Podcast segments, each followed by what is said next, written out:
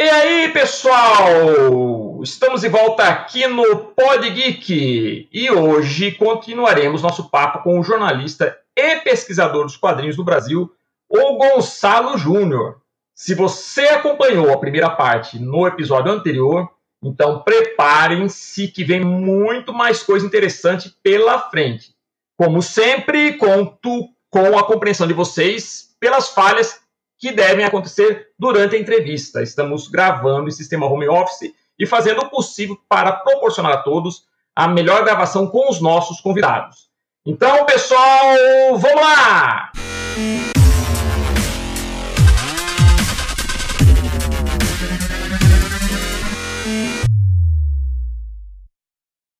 Me diz uma coisa, os quadrinhos no Brasil, eles se expandiram graças à ação de empresários, né? Do setor, como Adolfo Eisen, Roberto Marinho e os irmãos Civita. É, na sua opinião, é, e até como pesquisador, quando é que o interesse desses empresários colidiu com a formação de um mercado autenticamente nacional? Porque, em sua maior parte, as publicações das editoras eram tudo de origem estrangeira, né? E inclusive americanos. Isso começou, Magno, é, por uma questão de, de mercado, de contexto de mercado. Ou seja, quando a gente tem aí as décadas de. A primeira revista em quadrinhos do planeta é brasileira. Se chama. Pouca gente. Eh, as pessoas ainda não pesquisaram, mas se chama As Aventuras de, de Zé Caipora. É, é, saíram três números em fascículos de, de 30 páginas, mais ou menos. Isso é uma pesquisa que eu estou fazendo. Eu estou te passando isso em primeira mão. Na época, em, em, em 1888. 87 e 88. Uhum. Saíram três volumes, 16 a 20 páginas cada, que eles chamavam de fascículos. Isso está muito documentado na imprensa, mas o, eu, eu, cheguei a consultar o cara que tem o maior acervo de gravuras, de ilustrações, de cartuns do Brasil no, no, durante o Império, que é Pedro Correia do Lago, chegou a presidir a Biblioteca Nacional. Ele não tem essas edições mas elas foram muito vendidas na época. É, você via pelos jornais, aí é, é Angela Agostini escrevia: reimprimimos os fascículos, quem quiser os fascículos de Zé Caipora, favor dirigir a nossa redação, que a gente tem uma nova tiragem. Então foram milhares e milhares de exemplares. E ninguém sabe do paradeiro disso. Com e esse nos... Zé Caipora, você falou, ele, ele é, é, considerado a primeira revista em quadrinhos do mundo, já com a estética do, do quadrinho, balão, com balão. Do mundo, do... Não, balão não. Ba balão não, porque o balão só surge com o capitão, os sobrinhos do capitão e uhum. com o Yellow Kid, né? Porque ele trazia os textos na, cami na, na naquela, naquela bata que ele usava. Mas os sobrinhos do capitão começaram a usar balão. Os episódios originais saíam na revista Ilustrada e foi fundada em 1876 por Angelo Agostini, que era um italiano é, que se mudou para o Brasil. Filho de uma cantora de ópera que se mudou é, para o Brasil. Era do Nhoquim, né? Que fazia Nhoquim. Isso, o mesmo criador. Ah, Nhoquim, ele fez, se não me engano, 12 e um outro desenhista completou o resto dos episódios.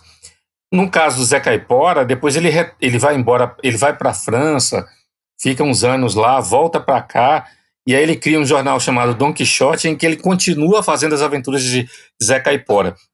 Mas, no, originalmente, Zé Caipora saiu na revista ilustrada, revista da Semana, que era uma revista ilustrada, é, a partir de 1876, e eram, é, eram é, capítulos, episódios de duas páginas cada. Se você imaginar que, que os anúncios da, da, da, nos jornais e na própria revista da semana diziam que eram do, é, seis, seis capítulos por, por, por fascículo, você tem pelo menos 12 páginas, certo? Com mais quatro da capa, você tem 16. É possível que ele colocasse anúncios, alguma coisa assim. Então, esses fascículos certamente tinham entre 16 e 20 páginas. E foram feitos três números com seis episódios de duas páginas cada entre, entre 1887 e 1888. Ele vai embora em 88 para a França, fica lá ele se casa com uma, uma, uma aluna dele, é um escândalo, ele pega e vai embora para Paris. Lá em Paris, a, a moça morre em consequências do parto, o bebê também morre. Ele fica lá uns cinco anos, volta para cá e ele retoma Zé Caipora, mas ele não faz mais os fascículos. Então, aí você tem esse período aí do, do, do de, de, pioneirismo, porque as revistas em quadrinhos mesmo, os comic books e tudo mais, só de quadrinhos, na segunda metade da década de 30, de fato, né? Quando os caras começaram a distribuir revistas, desde o começo dos anos 30, eles distribuíam é, álbuns de capa dura com, com série, séries de quadrinhos de jornais como brindes de empresa. Aí, aí, no, aí no, na segunda metade surge o chamado comic book, que é esse formato que a gente conhece do, das publicações da, da Panini. Esse formato menor e tal. É, me, me, foge agora as medidas exatas, mas eu acho que é 18 por, por 26, um negócio assim. Esses são chamados comic book, que na verdade é, é, formado, um comic book ele é formado, se você pega um jornal chamado Standard, que é o formato antigão, e você dobra ele em quatro partes, você vai ter o comic book. Então era um processo de impressão barato, né? Porque você imprimia uma página de jornal frente e verso, você tinha oito páginas de um comic book. Então era muito, ficava muito barato.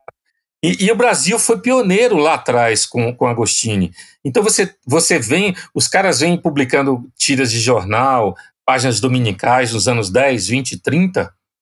Aí Eisen, voltando à sua pergunta, Roberto Marinho fazer, trazer esse material americano que ele conseguiu lá. Então, por que que, por que, que os o quadrinho americano se impôs é, é, no, no, mercado brasileiro e acabou é, meio que intimidando ofuscando a produção nacional? Porque eles chegaram com material americano, na sua maioria. E o que se fazia na época, sei lá, Aquarone, Fernando Dias da Silva, aqueles caras que fizeram os primeiros quadrinhos, então eles copiavam selvas, copiavam é, personagens na, na época das, das da, da, sei lá, do, da Idade Média, mas eram sempre copiados dos americanos. E, e, o leitor brasileiro, ele criou um hábito de ler quadrinho americano. Se você chegasse para ele e oferecesse um produto ambientado no Rio de Janeiro, é, um super-herói, você ia ter dificuldade, porque eles estavam acostumados. Então eu acho que é por causa disso que esses empresários que você falou é, se viam mais ah, é, é, é, interessados em publicar material estrangeiro. Não é só, não tem só a ver com custo, tem a ver com o tipo de atividade que o leitor vai ter, entendeu? Ô, ô, Gonçalo, mas é, a gente falando, né, que o, o, havia os suplementos, né, que o, o Adolfo Heinz, ele começou com aquele suplemento juvenil e depois uh, o, o Marinho fez o Globo juvenil, não é isso? Isso, isso. Era suplemento infantil, depois juvenil. Isso. E, mas, mas teve uma, um jornal que ele ousou e publicou uma, uma história de aventura nacional, que era a Gazeta de São Paulo, que tinha a Gazetinha, e publicou a Garra Cinzenta do Renato Silva, né? Eu acho que foi a, a grande experiência nesse sentido, de você ter uma. Só que a Garra Cinzenta, na verdade, apesar de ser feito por artista brasileiro, o cenário ainda é americano, é coisa de gangster, subterrâneo, um pouco de, de, de, lembra até um pouco de, de, de, filme noir, né? Alguma coisa assim. Exato. Assim. Os prédios eram, eram nova-iorquinos. É, todos os cenários. Você lendo Garra Cinzenta, se você botasse ali um, um, um, Eu me debrucei sobre esse personagem porque eu cheguei a organizar dois volumes é, com. que seriam dois volumes de 60 páginas cada, né? Na verdade, são 50. São 100 episódios, né? E, e eu tenho as duas edições originais que eles lançaram na íntegra, a primeira com, com a, a, metade e a segunda com outra metade. Mas aí a, a Conrad acabou lançando, alguém tinha um projeto em paralelo e aí me atropelou. Então, sobre isso. O Garra Cinzenta, ele é muito bem feito, ele é um grande personagem, eu recomendo as pessoas lerem. Só para completar, é, lembrando que o suplemento juvenil, o suplemento infantil, o Globo Juvenil e, e, e a Gazeta, a Gazetinha ou Gazeta Juvenil eram eram tabloides para crianças e adolescentes, mas não eram só de quadrinhos, né? Eles tinham sessões de passatempos, de curiosidades, de, de, de, de material adicional para educação complementar para a escola. Então você tinha matérias sobre é, cidades, sobre é, história do Brasil. Então eles pegavam muitas datas cívicas para colocar do Brasil. Então eram jornais para crianças, né? Com quadrinhos. Mas depois isso evoluiu para revista em quadrinhos mesmo, só de quadrinhos. Que eu acho que a Ebal foi uma das primeiras editoras, né? Sim, não, na verdade foi assim, é, Eisen. Eisen foi o pioneiro com uma revista chamada Mirim. Ele fez o Globinho, o Lobinho, né? Ele no navio, indo para os Estados Unidos, comprar material. E aí, é, ele, Roberto Marinho pegou e lançou o Globo Juvenil, que pegava carona no suplemento juvenil, né, o nome. Suple, o, o, suplemento juvenil, Roberto Marinho não quis lançar, não quis que Eisen, lançar com Eisen, Eisen lançou num outro jornal, e aí Marinho resolveu entrar no mercado três anos depois. Aí o que, que ele fez? Se o suplemento juvenil estava fazendo sucesso e saía três vezes por semana, ele pegou criou o Globo Juvenil, Eisen achou aquilo um plágio, um, uma, uma, uma carona que ele estava pegando no, no, numa publicação que não quis, não quis lançar antes e que estava fazendo sucesso. Aí no navio, ele passou assim: peraí, eu vou dar um troco. Aí ele pegou, passou um telegrama, um rádio, sei lá, para um, um funcionário dele, falou assim: ó, registra o nome aí, O Lobinho, que eu vou lançar uma revista com esse nome. Por que o lobinho? Você tem ideia, Magno?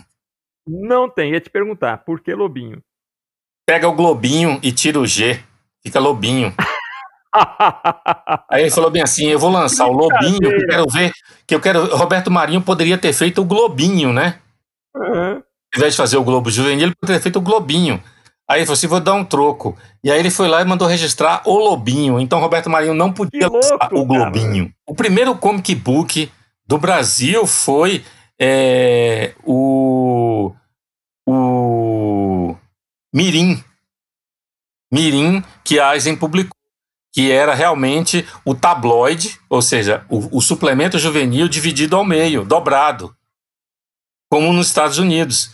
Tanto que a capa não era capa de coucher como a gente conhece, era uma capa do, do mesmo miolo, era uma capa de jornal, papel jornal também. Aí Marinho lança o gibi trissemanal, que era só gibi, depois virou gibi trissemanal. Por que trissemanal? Porque saíam três edições por semana. Ah, imagina se fosse hoje. Isso é bem louco, né? Ô, ô, ô, Gonçalo, é que os quadrinhos eles foram a grande mídia da, da de uma juventude, né? De, de, da grande mídia infantil, juvenil, durante muitos anos, né? É, dos anos dos anos 30 aos anos 50 foram imbatíveis. Chegavam a vender 100, 200, 300 mil exemplares. Mas você acho que você está sendo até um pouco pessimista, não sei. Eu acho que até um pouco mais além. Eu fui criança, eh, minha infância foi na década de 70 e a gente consumia quadrinhos de uma forma absurda, né? É. Não, eu digo, é, a, a, gente, a, a, a, gente tem um hiato aí, né, nos anos 60, mas nos anos 70 tem a explosão da editora Abril, né? Sim, sim. Os quadrinhos, principalmente os quadrinhos infantis e, e com os heróis da Marvel, ele, eles, eles ganham um outro, um, um outro é, alavancamento, digamos assim. É, Tio Patinhas tirava 500 mil por, por, por edição nos anos 70. Ô, ô, ô, Gonçalo, é, vamos falar um pouco da Guerra dos Gibis, o livro né, que, que, que aborda esses bastidores. A gente está falando aqui da, de certa forma, até da ascensão da HQ no Brasil, né, durante essas décadas de 30 e 60, e até com enfoque nessa, nessa batalha do Foaz, Roberto Marinho. Como foi esse trabalho de pesquisa, que inclusive ganhou até o troféu HQ Mix, né? Porque você deve ter feito uma pesquisa muito profunda, né? Deve ter levado um e... tempo para produzir esse material. Exato. E uma pesquisa que não não pôde contar com a internet. Então, é um livro pré-internet.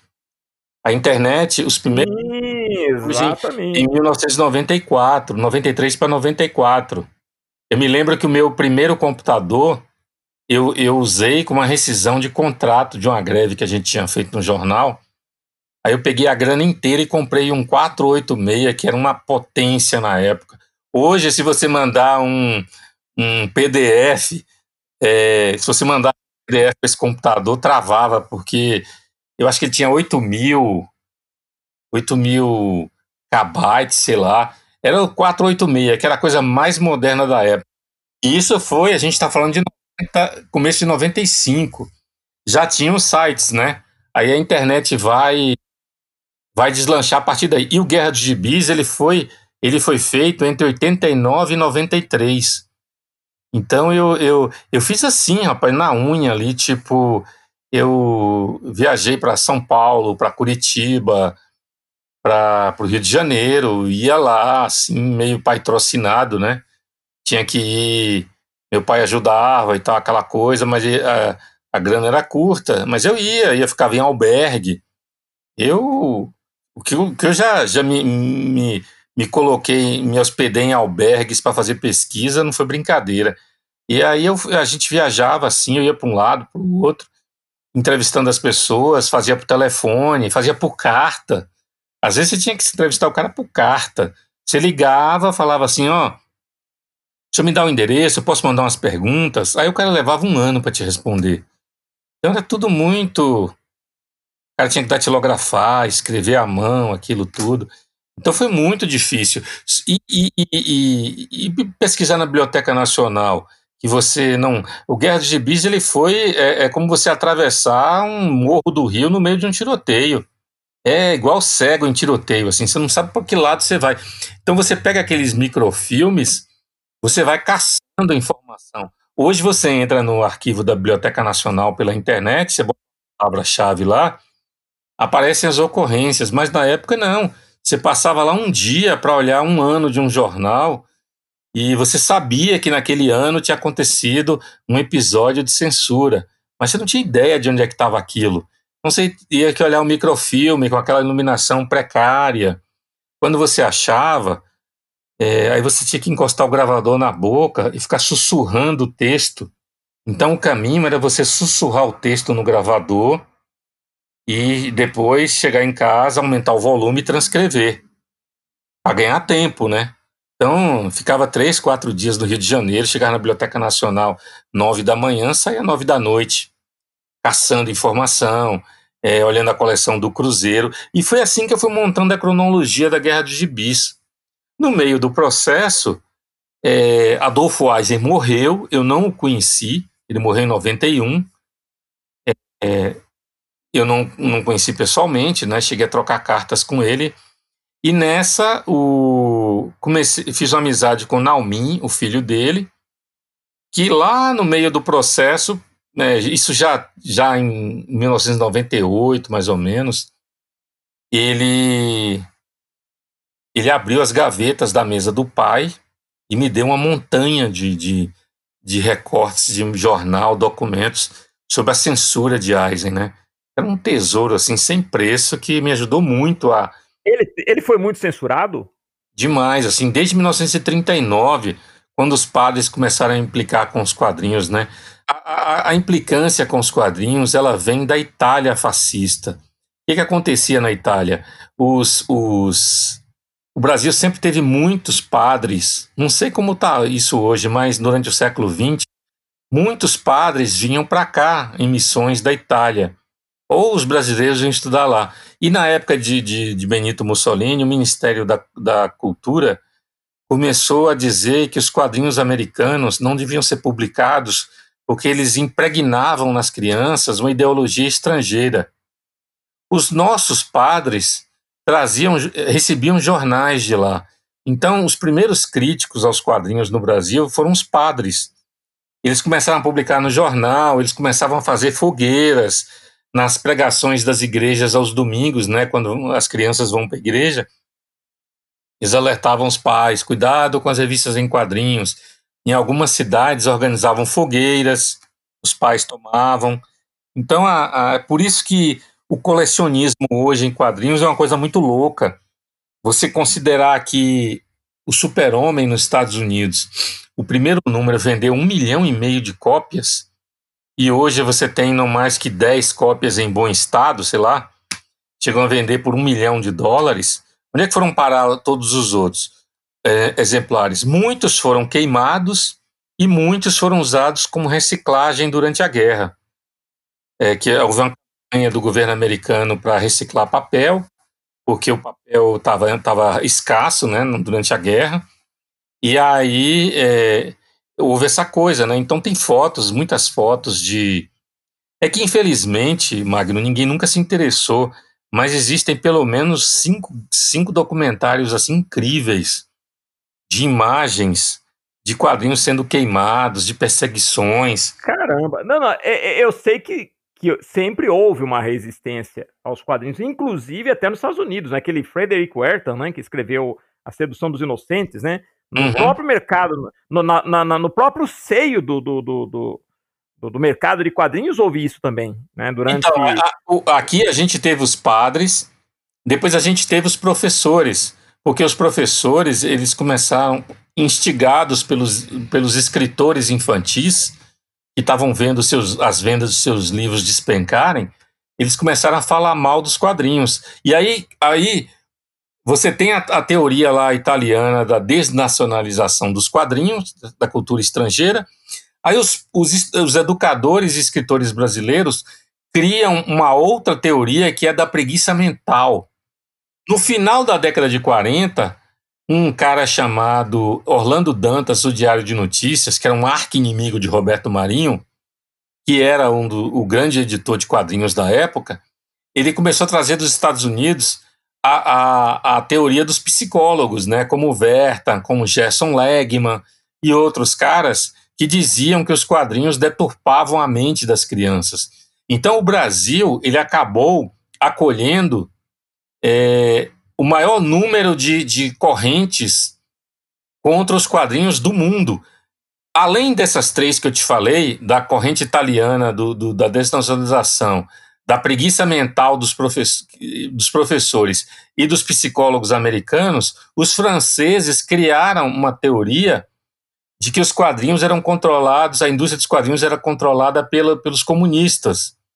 Então, e essa teoria foi trazida para cá também. Então o Brasil a, a, abarcou essa coisa, os, as quatro correntes. Para você, é, indiscutivelmente, foi o país que mais teve problemas de, de censura. Só que nos Estados Unidos, é, na época da Guerra Fria ali, do, do macartismo, sai o livro de Verta em 54, e disso, por causa dos artigos dele, já tinha sido criada uma comissão para discutir o assunto no Senado achavam que realmente tinha comunismo por trás de tudo, né? É, foi naquele período das caças bruxas, né? É. Do, do macartismo, né? É. E, e te, parece que teve um livro também é, é, chileno, né? Para ler o Pato Donald também. Que... É, mas esse aí já é da década de 70. Esse já é. Mesmo assim, ele, ele também é um, um, um livro que aborda essa questão de que o quadrinho seria algo nefasto, né? Porque ele, ele parece que ele tem aborda até essa, esse fato do Pato Donald não ter família, viver com sobrinho. Não tem isso também? Tem, e tem a questão também do, do da capitalista do processo, né? Ah, sim. sim. Negócio de... Então, mais uma. Só que Ariel Dorfman, o autor do livro Para Ler do Pato Donald, ele vive nos Estados Unidos, virou um, um adepto do capitalismo americano, do, a, do estilo de vida americano, né, o American Way of Life, e ele renegou o paralelo Pato Donald. E coloca o livro como uma aquele juvenil que ele teve de, de querer mudar o mundo e tal. Ele renega esse livro.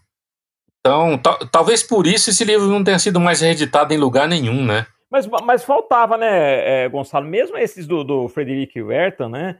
É, é, não, não, tinha embasamento, né, não é, não é, levado a sério hoje em dia, não tinha um embasamento coerente científico, né? Eles não são levados a sério, são vistos como, são, vistos como coisas de época, né? Uma coisa de momento, da época, né? Não tem nenhum embasamento.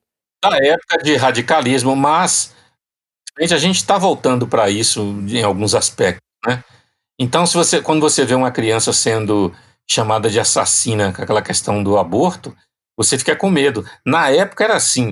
Então, o que que acontece? O, o que que os caras faziam no, do, do, no caso de, de, de Vertan recentemente, eu acho que na década, na primeira década deste século, um pesquisador foi teve acesso aos casos originais que Verta usou para construir o livro dele. Aí, eu não li esse livro, eu tenho, eu tenho curiosidade. O cara mostra, pelo que me contaram, né? Eu não li.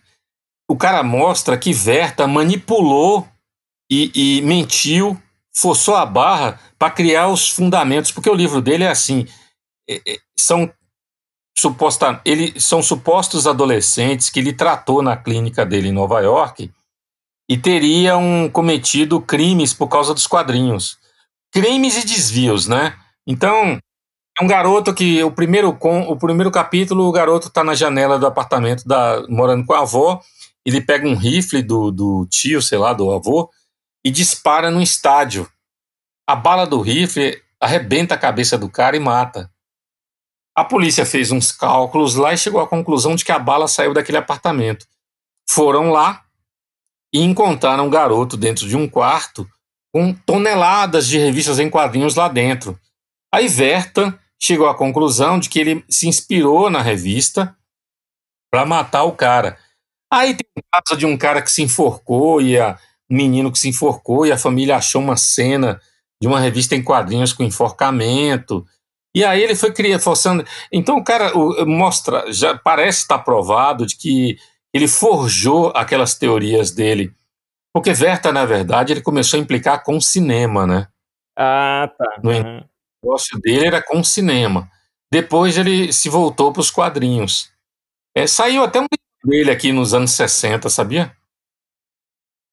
É, sobre, sobre, sobre, sobre mídia, influência da mídia. É, ele foi muito muito usado para justificar o macartismo, né? Perseguição a roteiristas de cinema, quadrinhos. Teve editora de quadrinhos que, que fechou ou mudou de, de, de segmento, né? De ramo, exatamente. Fizeram coisas terríveis, né? Criaram um código de conduta e os distribuidores entraram na onda e falaram: olha, a gente só distribui o que tiver o selinho aí da associação que era um código de autocensura super radical. E aí os caras proibiram até usar a palavra terror, a palavra horror. É, os policiais não podiam aparecer como bandidos, nem os juízes, nenhuma autoridade poderia ser corrupta. Era tudo muito um, absurdo, assim. Isso matou a indústria, de certa forma, né? Porque aquela irreverência, aquela coisa dos polici quadrinhos policiais, os quadrinhos de terror, aquilo tudo acabou. Então, o mercado já estava saturado com super-heróis, né? A, a, a EC Comics, por exemplo, ela, ela, ela mudou, né? Ela publicava aquelas revistas de terror e depois passou a publicar o MED, teve que se adaptar para poder sobreviver, né? É, é EC Comics. O que, que ela fez? Ela pegou, ela só ficou com a MED, na verdade, Isso. e transformou a MED em formato magazine, ou seja, formato maior, tipo Veja, ou Isto É, o Carta Capital, aquele formato maior, porque não precisava, eh, virava um produto para adulto e não precisava passar pela censura do código. Que coisa, né? Então os caras viram assim durante seis décadas assim, né? Com, com um formato de revista para adultos. E, e, Gonçalo, como você vê hoje né, a, a questão da, da, da internet, né? Porque hoje a gente não tem mais, o quadrinho ele não tem mais essa essa penetração que ele tinha até, até a minha infância, né? Por exemplo, a gente, eu, eu me alfabetizei lendo quadrinhos. Uhum. Apesar de na escola, você falando agora essa questão da censura, eu me lembro que quando era criança havia mesmo isso, né? E eu, como garoto chegar com quadrinhos na escola e o professor sempre falar que aquilo não era bom, que procurasse ler livro, enfim.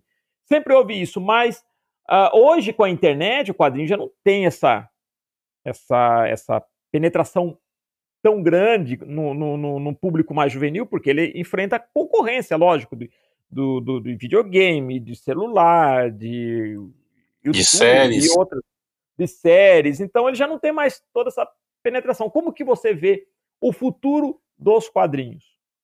Os quadrinhos é, é, é, um, é, o futuro, é um futuro parecido com o futuro do, do livro, né? Você tem um, o grande, a grande questão que é o papel que é a, a, a mídia física. Então eu acredito que seja uma coisa de geração. Eu acho que ainda tem essa garotada que está aí, que está lendo quadrinhos, que, que é esse fetiche né, das, dos colecionáveis colecionáveis, das capas duras, das lombadas com imagens. O quadrinho virou um objeto de desejo, de colecionismo. Então eu acho que essa. E tem muita gente jovem, né? Molecadinha aí de 18 a 30 anos, pessoal que começa a trabalhar também, já começa a, a alimentar coleções.